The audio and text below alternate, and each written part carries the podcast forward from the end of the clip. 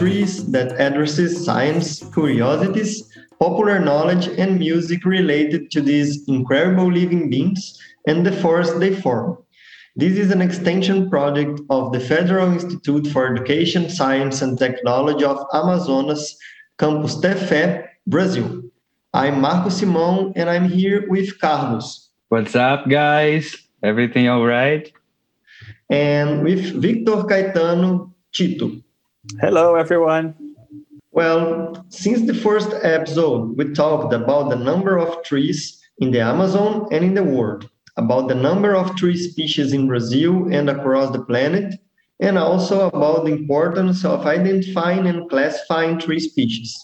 If you missed the first two episodes of Papo de Árvore, go there and enjoy it. There's a lot of cool information and good music. Just access our channel in any podcast aggregator, as Spotify, Google Podcast, and others. Yes, guys. And how are you doing? So, from the last episode, I was wondering how we use the identification of trees in the practical activities in the forest, like in the daily life of those who are using the forest to, man- to maintain themselves uh, as a source of food or income, for example. And I'm talking not only about the people who are there taking the products that we commonly use in our daily lives, but also the people who lives in the cities, as they also rely on wood for building houses and furniture, uh, eat acai, Brazil nuts, cashew nuts in the breakfast, and uses the hundreds of medicines and cosmetics that comes, of course, from forests. What I mean is that there's a huge economic chain uh, that relies on this first step, that is the identification of trees.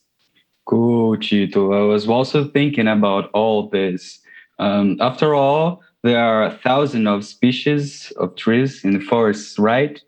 So, how to find these few species we've talked about, for example, in the middle of the forest?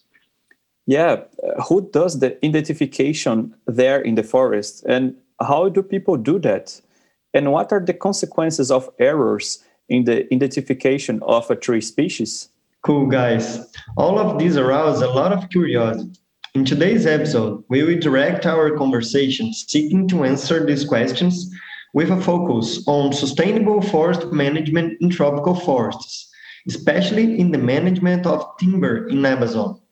To chat with us, we invited Douglas Daly, a doctor from the University of New York City and currently researcher at the New York Botanical Garden.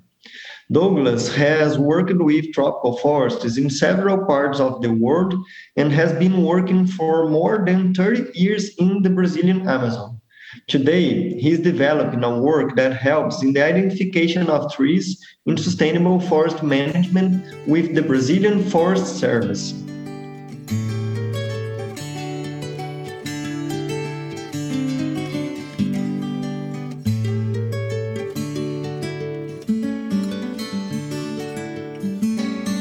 Welcome, Douglas. We really appreciate your availability to be here chatting with us about this tree chat.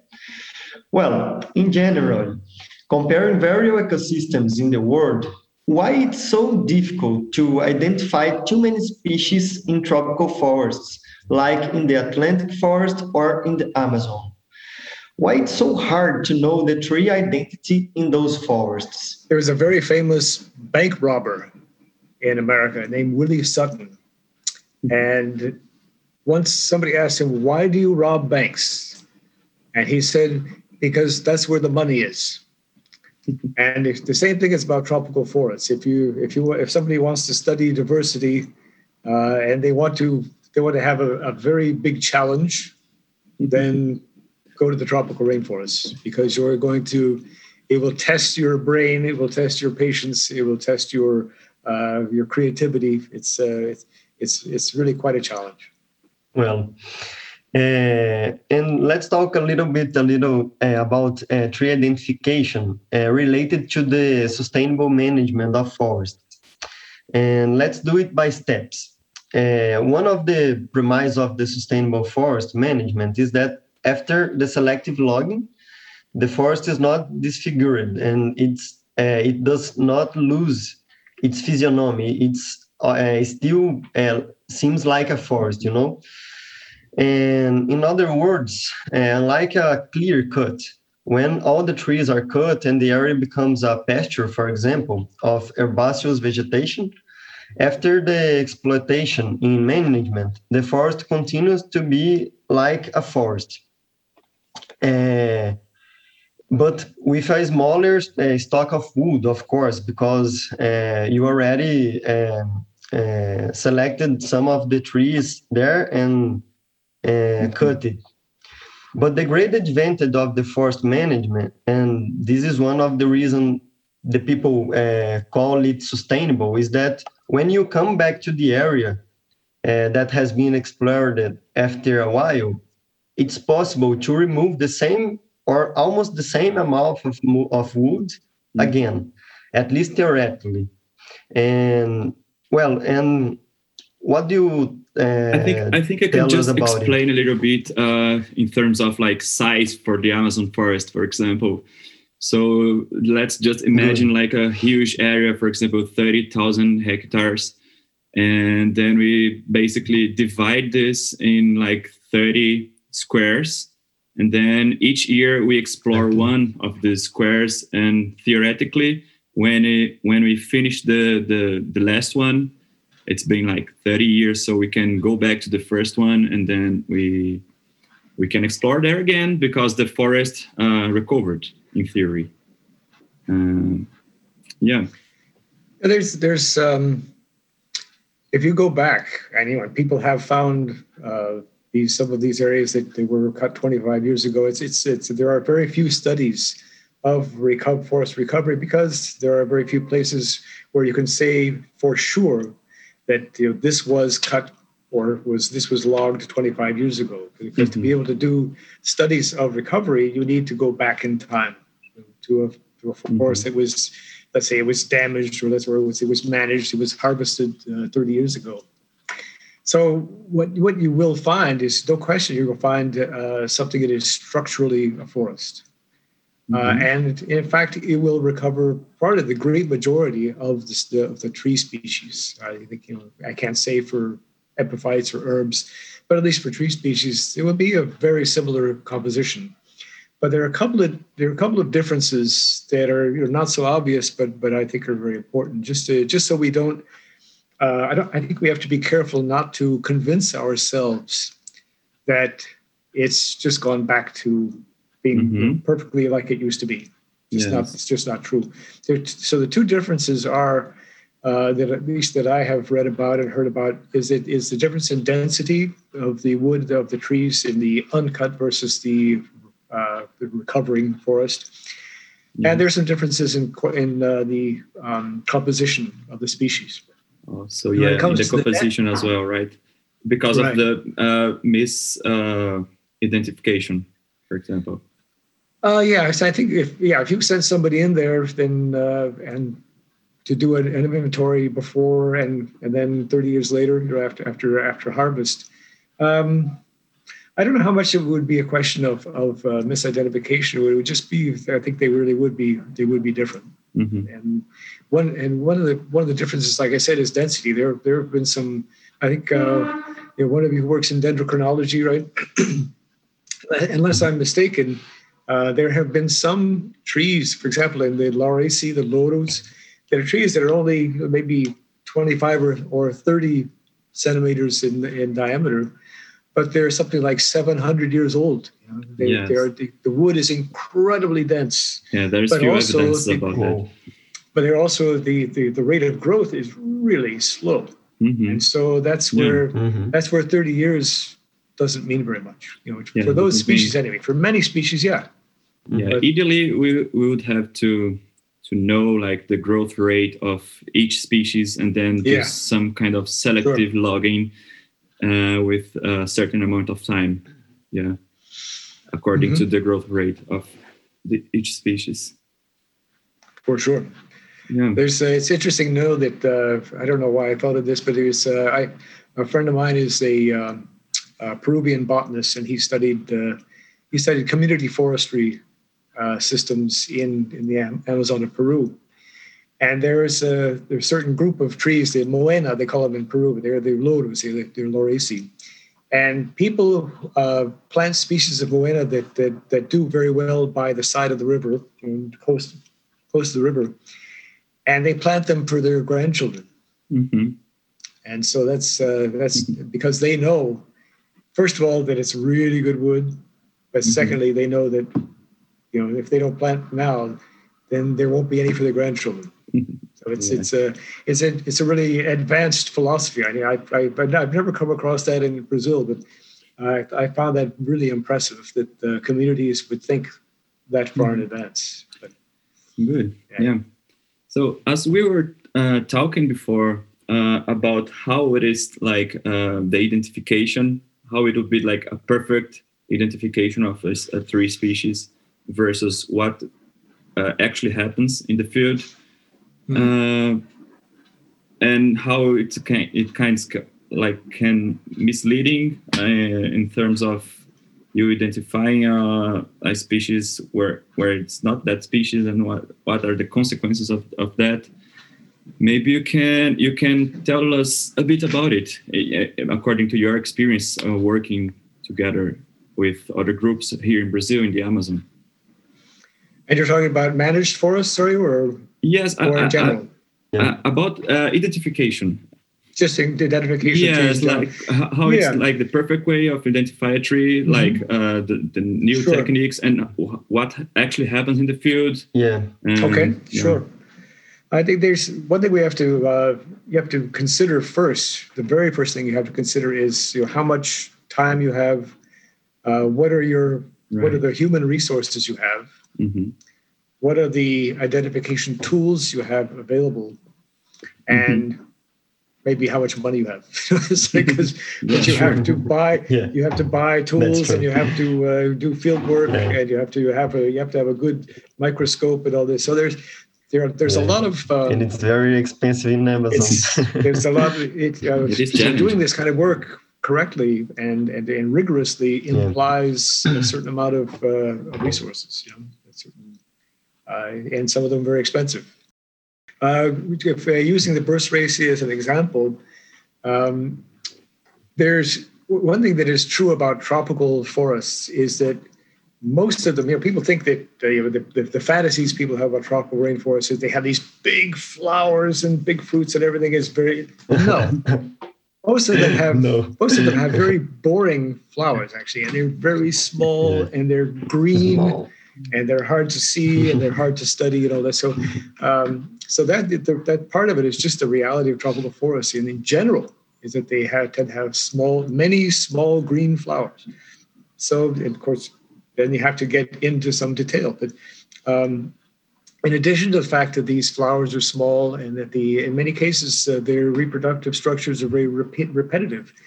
Um, so, in addition to the, the fact that they're um, they're, very small. They, they, they're, a lot of these groups of, uh, of a lot of these general groups of trees that you find in tropical forests, and especially in the Amazon, is that these are groups that have evolved very recently, or let's say they have diversified, they've, they've speciated and created new species um, only pretty recently. And so the, the differences, even, even, even with um, species that are pretty far apart evolutionarily, even then it's it's hard to see because you mm-hmm. because you need a microscope you need at least a good loop. Uh, mm-hmm. but then then it's even more difficult when you're talking about species that are still very very similar. They have not had time to to evolve. And it's, it's so it does make it much more complicated. Uh, it means that you have to use different tools to to, to be able to figure out these groups. But you know the fact is there are there are we do have a, a good arsenal, a good a good uh, toolbox of, of tools for identification. And we have yes. everything from the ideal situation is which you actually collect a specimen of everything. You know, instead of you know, only one of you know an inventory, a big inventory, you can collect maybe you know five or ten uh, individuals of uh, of a species that maybe has you know a hundred or two hundred individuals. So you have you have the opportunity to collect specimens. You have to you can have the chance to prepare them. You have time to do this. You, you can take them to a laboratory. You could look at that, or or the ideal would be to use whatever literature you have uh, but also to send a duplicate specimen to a specialist because you know at least for some groups you know, fortunately for some of the most important groups we still do have specialists even though there are fewer every year it seems and so we have this this uh, this kind of situation where um, if you can't do the the the, uh, the most rigorous way the most let's say the traditional way which is slow it really is, and especially mm-hmm. if you wait for six months for the, the specimen mm-hmm. to to uh, you go to get past yeah. SISBIO and mm-hmm. and then go through all the paperwork exactly. and then get sent over to you know wherever to Holland or something. So that's that's the if in an ideal world you'd have all the time and all the money for that, but we you know we don't. And so what we need to do, and it's something I mentioned earlier in in the Portuguese segment, is that we have to um, we really have to to to concentrate on the specialists leaving behind tools and resources that will help people to identify mm-hmm. them without a specialist. Mm-hmm. And it, you know, it, it, it, can be done, but it has to be done in a systematic way. It has to be done on a pretty large scale. That's, you know, that's one of the biggest so it requires problems. Lots of investment. investment is right. You know, it's, mm-hmm. it's uh, our work is is so inexpensive compared to so much so much other work. You know, for example, molecular work. You know, but still, it does. You know, it is an investment. You know, to do it uh, where actually where you develop these resources. Now, one thing I did not get a chance to tell you about in the in the Portuguese segment because we have so much to talk about. Yes, we still do it. We we could talk for days. but that is, um, I'm working in a consortium now with the uh, the Serviço Florestal, uh, the Brazilian Forest Service, uh, the Botanical Garden in Rio, the New York Botanical Garden where I work, um, and then some regional universities like UNIR in uh, and UFAC, you know, so in Rondonia and in, in Acre. So what we have uh, what we've been doing, uh, we are uh, we had you know some grant support for this. We've been creating what we call RIPA. So RIPA, you know, as you know, is, is kind of a structural material yeah. for for houses. Mm-hmm. But for us, it means recursos. Well, actually, we'll do it in English since we're in English. So res- resources for the identification of plants of the Amazon. So it's mm-hmm. RIPA. Mm-hmm. And what RIPA is, it's a it's a collection it's of uh, of several different kinds of resources. One of them is um, that we're we've developed uh, some field guides, what we call species pages, for uh, a little bit less than hundred uh, Amazonian timber trees. And so we have photos of all different parts of the plant and descriptions, and all that. but wow. it's not. We try to avoid the scientific jargon, so that we have these these field guides.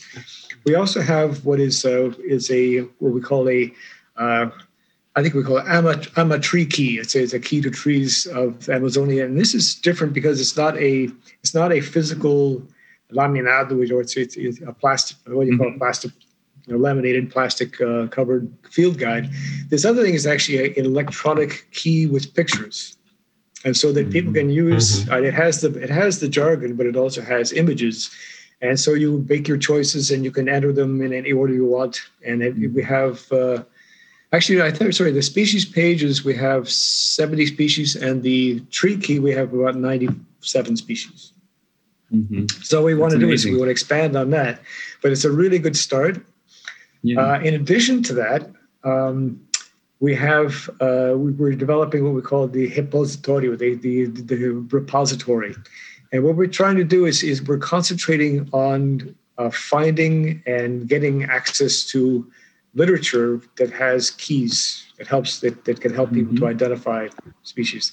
It's more use it's useful more for um, people who are you know either semi-professional or professional because a lot of it is taxonomic literature. But yeah. uh, but what we've really emphasized is trying to find all these things that are not published. Mm-hmm. Because I know over years and years and years of you were trying to identify different, you know, not just the verse race, but also other things from different projects. You know, I need to. Oh yeah, there's a.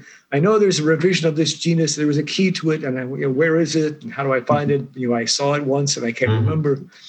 So what we what we're doing now is is we're we're making this repository so that uh, uh, I, that I know it, that in, in some issue of Brittonia there was a revision, or I would know it was in fact these are these are very tricky because there was a new species of Amanoa in, in the Euphorbiaceae, but it had a key in there.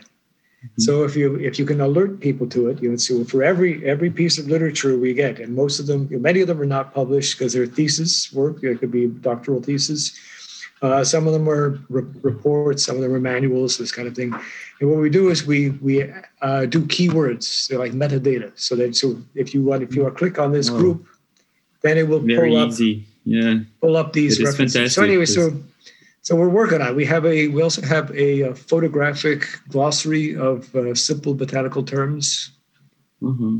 And, and nice. then uh, and then we're trying to develop libraries of of, uh, of images too. The the images are we're getting that's a later start, but we do want to uh, develop a, a, good library of images too for, for different species.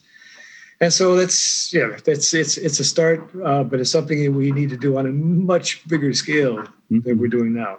Mm-hmm. So, so, we're looking yeah. for we, we're looking for support. We we have you know part of the life of a researcher is you you know you spend about a third of your life writing grant proposals. yeah. Just slipping in uh, a quick question. Uh, so from our previous episode, we mentioned that uh, the majority of the species in the Amazon are extremely rare. And so, can you tell us a bit about like the misidentification and the risk of maybe extinguishing some species, as it is very easy for for misidentified species in the field as like low resources and stuff. So yeah, Victor, that's it's a very important point. It's uh, there's and there's a lot of there's a lot of danger there uh, mm-hmm. because um, there are uh, there are many many species. With, as you know, there, there, are many new species. I have you know I have mm-hmm. Uh, in my cabinets uh, back in, in the botanical garden. I have I think about 60 undescribed species of Burseraceae wow. from that, you know, and I try to publish as many as I can much. every year. I have, uh, I'll be publishing mm-hmm. 20 species in a, version of a, per, a, particular group in the next couple of months. But, you know, it's still, there's still a, uh, you know, a back, what we call a back, backlog, you know, that I still have some I, I have to do. So, first of all, a lot of these are new. Mm-hmm. And then on top of that, a lot of them are rare and if you're mm-hmm. talking about managing forests, mm-hmm. then you're going to end up in a situation where uh, you could have, well, we could, we could take the example of a. Let's say, let's pretend it's a breo. Actually, let's, breo are not usually so important for, for timber, but let's say, let's say take a, uh, a, uh, a biurana, you know, some kind of a sapotacea or a tawari mm-hmm. or something. So that in a in an area of forest, I think in any, and, in these are the inventories of about uh, 10 centimeters of, of, DBH, right? You're going to find, yes. you know, maybe, you know, between, you know, there could be 250 to 450 trees in one hectare of that size, right? Half of those are going to be represented by, of the species, are going to be represented by one individual. So you may have, uh, you could have like 450 trees, 400 trees. You could have maybe you know, a couple of hundred species, Mm-hmm. And many of these, half of those species will be represented by one individual. Oh my God! But I also know from there, there was a uh, pro, uh, an initiative some years ago. It was, uh, uh it was studies in tropical forests, where they had a number of 50 hectare plots, and they collected and identified all the trees of that size of those 50 hectare plots. And even so, there were many species represented by one individual in 50 hectares. Oh. 50. So, and that means that if you, I bet if you did 100 hectares and collected all of them or a thousand, there would still be many represented by one individual. Mm-hmm. Now, what what that implies, and it really is, it it ha- you have to you have to realize or just have to stop and appreciate how impossibly uh, clever and and and creative nature is that there's some way that these trees find to have gene flow. Mm-hmm. How does that happen, right? Yes. Well, I can, in certain things, it makes sense because the dispersal capability is really high, right? For example, you know there are there are these uh, bats, and there's also there's a kind of what they call oil birds in uh, northwestern South America, and they can fly 40 kilometers. Mm-hmm. And, yeah. and they can just they can disperse a fruit 40 kilometers. So mm. there's uh, of course a lot of them. Yeah, that's the easy explanation. The, the hard one is when you have something with a fruit, you know, like you know some big sapucaia or something where there's you know there it's only exactly. going to travel or about two meters, for example. so, yeah, yeah, Brazil yeah. nut, yeah. And so that's yeah. that's kind of mysterious. Douglas, uh, yeah, and the identification starts uh, with a field worker, right? Mm-hmm. Uh, giving an, an uh, a name for a tree, um, generally a popular name for a tree. Mm-hmm.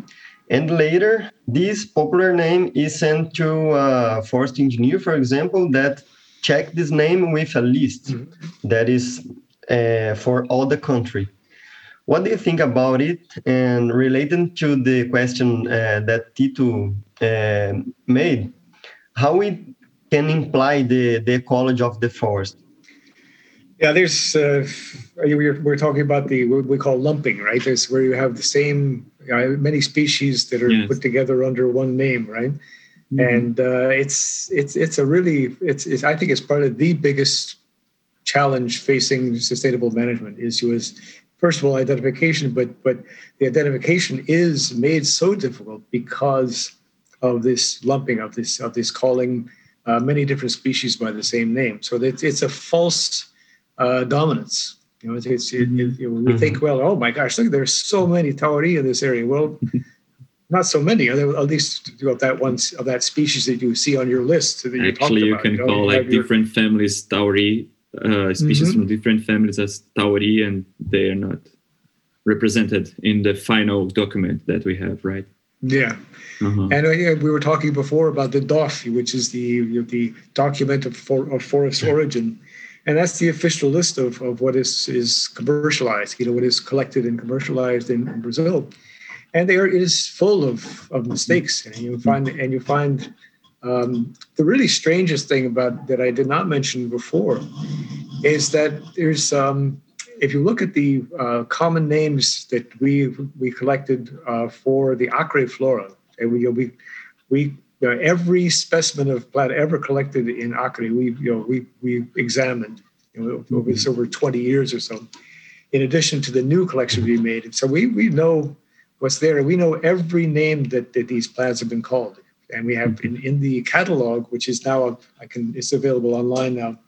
The catalog that we produced about ten years ago, we there's a, a long chapter on common names, and it's it, it's an analytical chapter, but it also has a glossary of the common names of plants mm-hmm. in Acre. Mm-hmm. That's amazing. And the really strange thing is yeah, that it, the DOF, the wonderful work. Yeah. So the, the DOFP for Acre 50% of the names in, in the Dofi, of the common names in Dofi in, in for Acre, we don't know where they came from because we have yeah. every oh, yeah. we have every name yeah. that was ever applied to a planet Acre. So half them, we, these were invented. So we, we, oh, so we really need to actualize the this this this DOF list. Yeah. No?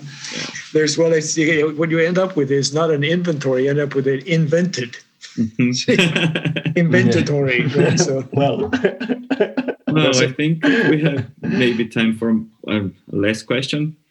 Um, so I know that we are talking about the challenges and how it is difficult for identifying uh, species uh, in a mega diverse forest like the Amazon.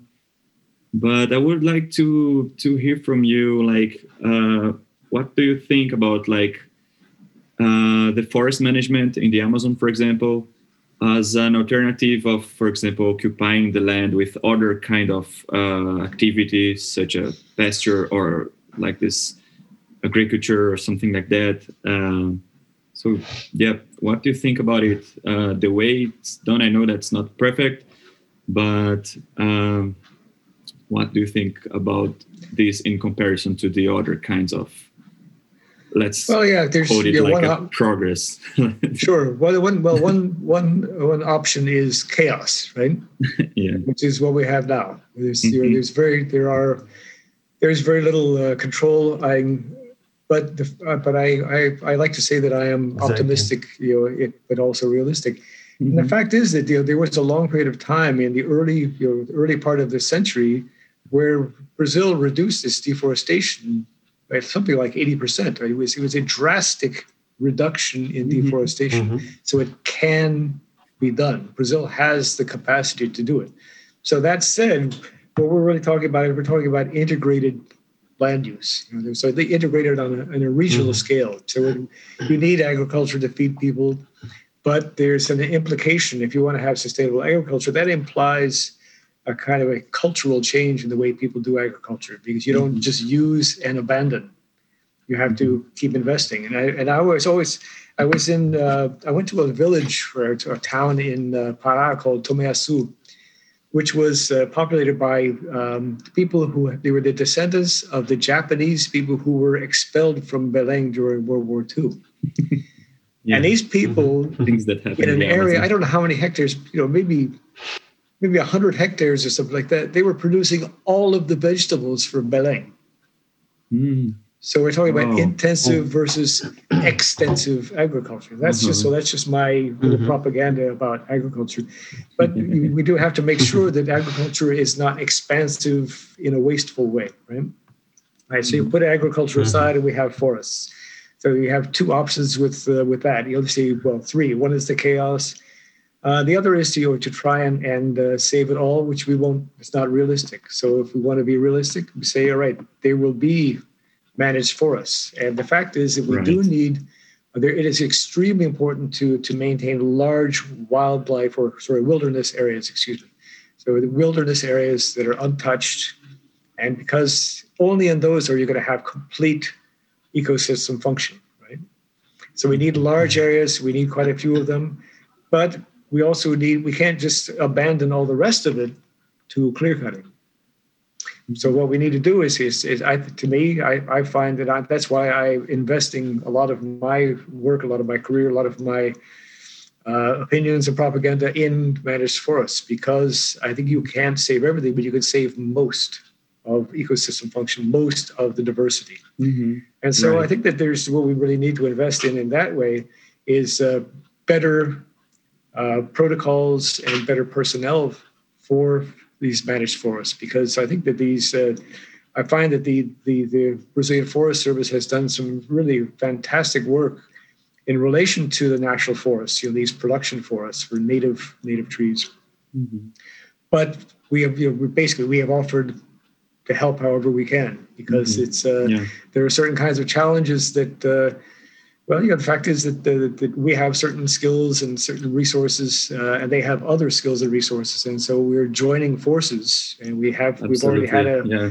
an active, uh, you know, an ACT, it's an, an active uh, technical cooperation with the Brazilian Forest Service, because we're allies. You know, we see the absolute is is the opposite of being enemies because we are we are really I believe in and they believe the same thing. Mm-hmm. If we can do the right thing with these with these national mm-hmm. forests, the flonas, then uh, then I think that and, and if we can establish good models, you know, successful models for that, mm-hmm. and you know, with a little bit with a dose, a little bit of dose of enforcement, you know, in other words, uh, getting rid of this impunidade, the, the, the impunity of, of, of how people uh, attack forests and attack the people who work in the forests. Yes. Then mm-hmm. I think there then there's I think some real hope. Oh, great. Well, Douglas, uh, I think we learned a lot yes. with you. Thank you so much. Uh, I, I, think I, I answered say... more questions in Portuguese. I'm not sure. But yeah, maybe, but yeah, but maybe. thank you so much for like we, we've been talking for nearly two hours, I think, and it's like it's just amazing that you are spending this time with us and no, it's great. I enjoyed about, it. Yes, thank you. It is really, really good. Was really, really amazing. thank you, Douglas.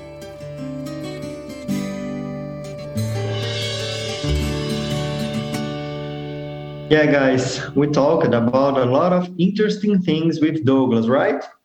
Such incredible learning. I think we could try to give a summary of everything we talked about. What do you think? Sure, let's go. Let's go. Well, in general, you can see that it's really difficult as it requires a lot of knowledge and a lot of tools to identify trees in tropical forests. And maybe this difficult starts due to the high diversity and the reproductive structures like flowers and fruits, often very small and rare. Mm, in addition to the immense diversity, there's the questions that many speciation processes have occurred recently, considering an evolutionary scale of course, making the morphological difference between species very subtle, and thus we often identify as a species what is actually a set of very similar species, what Douglas called uh, cryptic species, or in other words, hidden species.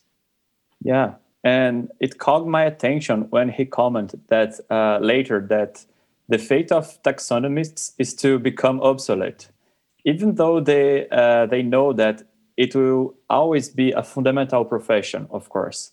But it's really interesting because taxonomists are creating tools for assisting in the identification of plants, such as description uh, of the genetic code, uh, taxonomic descriptions in articles and identification keys, as well as fingerprints uh, like the NIR, uh, the near infrared, and even field guides with uh, illustration and images of species.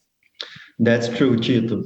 And during the development of this episode, I even talked to a forest engineer uh, and researcher who works in a community sustainable forest management here in the region of the Middle Solimões River.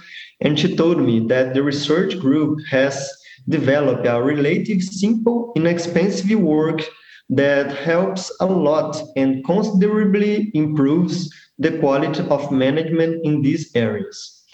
They created an illustrated identification field guide for the main timber species in the conservation unit where they have been developing the community forest management for many years. Yeah, that's amazing.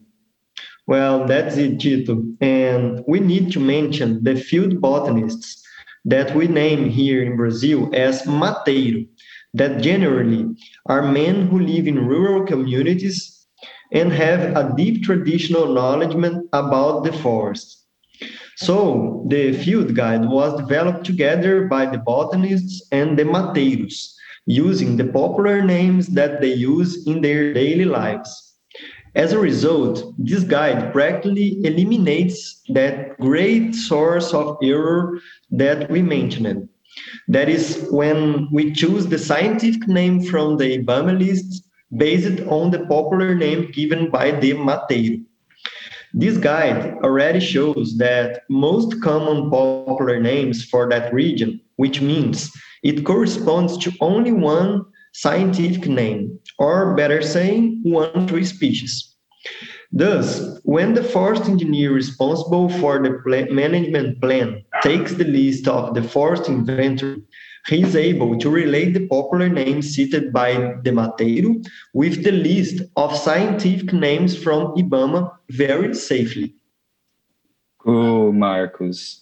And as the guide was made only for a certain area, a section of the immense Amazon rainforest, the degree of reliability in the identification increased a lot, right?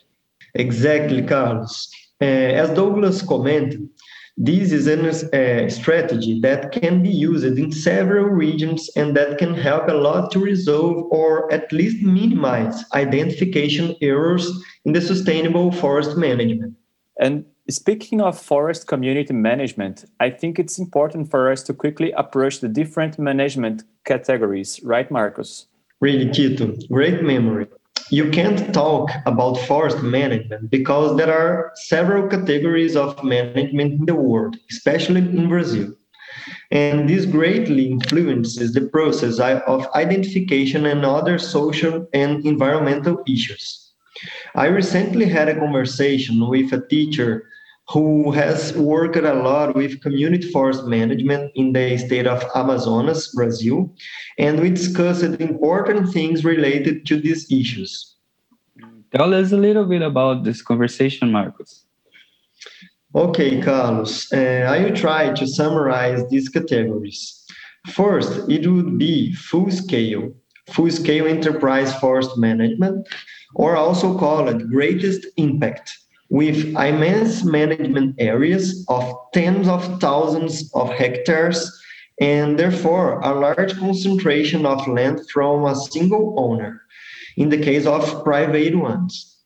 In this type of management, the cutting cycle is normally on average 30 years, on average of 30 cubic meters of wood can be removed per hectare and heavy machinery Uh, is used for log extraction.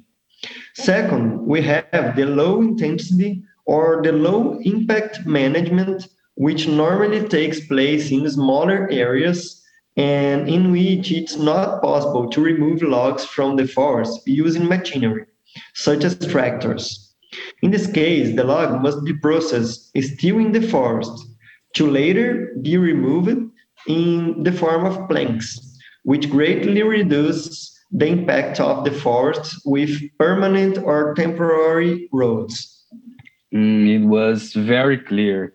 It's worth remembering that in general, only trees larger than 50 centimeters in diameter uh, can be explored, and usually a percentage of trees of each species explored must be left in the area so that there is dispersion of seeds and also so that the same species can be explored in the next cutting cycle. That's right, Carlos. Uh, the legislation and the classification of forest management is some, somehow really complex, isn't it? Uh, I think it is worth to remember that management within all these classifications uh, that you mentioned can still be categorized as to the environment. It is. It can be divided in uplands, uh, that it's environments that never get flooded, or in flooded environments. Uh, that is a category that is allowed in the states of Amazonas and Pará, for example, because they have this huge variation in the watershed through the year. Really, Tito. And well, before finishing this episode, there is a question. In the vast majority of cases, who is the main actor responsible for identifying the trees? The mateiros. They are local specialists spread in the communities across the forest that we've talked about. Perfect, Carlos. They are an essential figure in all forest managements, and it would be really cool to see more works like Douglas happening all over the world. Local specialists and taxonomists working together locally to unravel the mysteries of the identification of wood and non-wood tree species in our forest. Yeah, that's right. The the mateiros are really the the guys who are like in the front line doing the identification. And finally, exactly, yeah, and finally, a last comment of an economical social nature. I think it's worth uh, is that forest management and the wood the, uh, the, derived from derived from it is almost never the main activity be it companies uh, groups of companies or but mainly in the case of rural owners or associations in communities the management income is usually a supplement to the other sources of income as it uh, in general uh, the investment is like really high and the profits are sporadic uh, at only a certain time of the year, for example. So making it clear that we're talking about uh, sustainable forest management, the one that is uh, licensed, uh, which pay taxes and sometimes even have like extra types of certification. Cool, Tito. And in the social environment sphere, we can say that although management is still very much questioned as to its environmental impacts in reducing the stock of wood, in changing the composition of forest species after exploitation, in impact of fauna and others. If we compare forest management with most other types of land use and occupation, such as agriculture, livestock, and mining, forest management is, among them, the only one that keeps the forest standing by providing various environmental services to the society. In addition, the use of the forest for management makes the people involved in this activity whether private owners, company, and many associations and cooperatives, the main defenders of these forest areas, avoiding the invasion of illegal mining and deforestation and the grabbing of land. Very cool, people. How much más information about sustainable forest manage management, right? That's it, Carlos. Uh, over the years, and with a lot of work, dedication, and science, we have been learning and improving the ways of managing our tropical forests and the imposing trees. Yeah, and how imposing they are, Marcos. Yes, and a question comes to mind, Carlos. Tell us what. Um, how old are these imposing trees that we are managing? Quito, help us. Do you have any information about that? yes, I do have a lot of information about it. But this is a thing for the next episode because this one is coming to an end. So, but don't worry, uh, we'll talk about it next time. Ah, no, no, no, no, no, Tito. Now we are very curious. Share this knowledge with us, please. Yes, Tito. Now we want to know it too.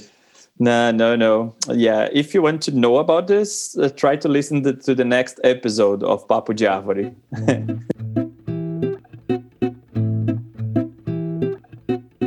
well, folks, we're coming to the end of the third episode of Papo de Árvore, in which we dealt with the importance of identifying trees in forest management.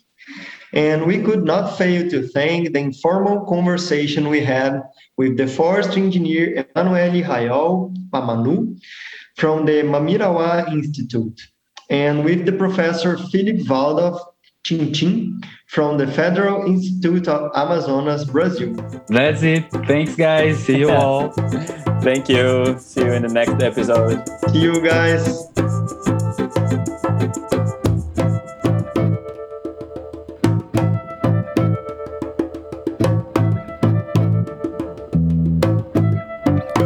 de Árvore.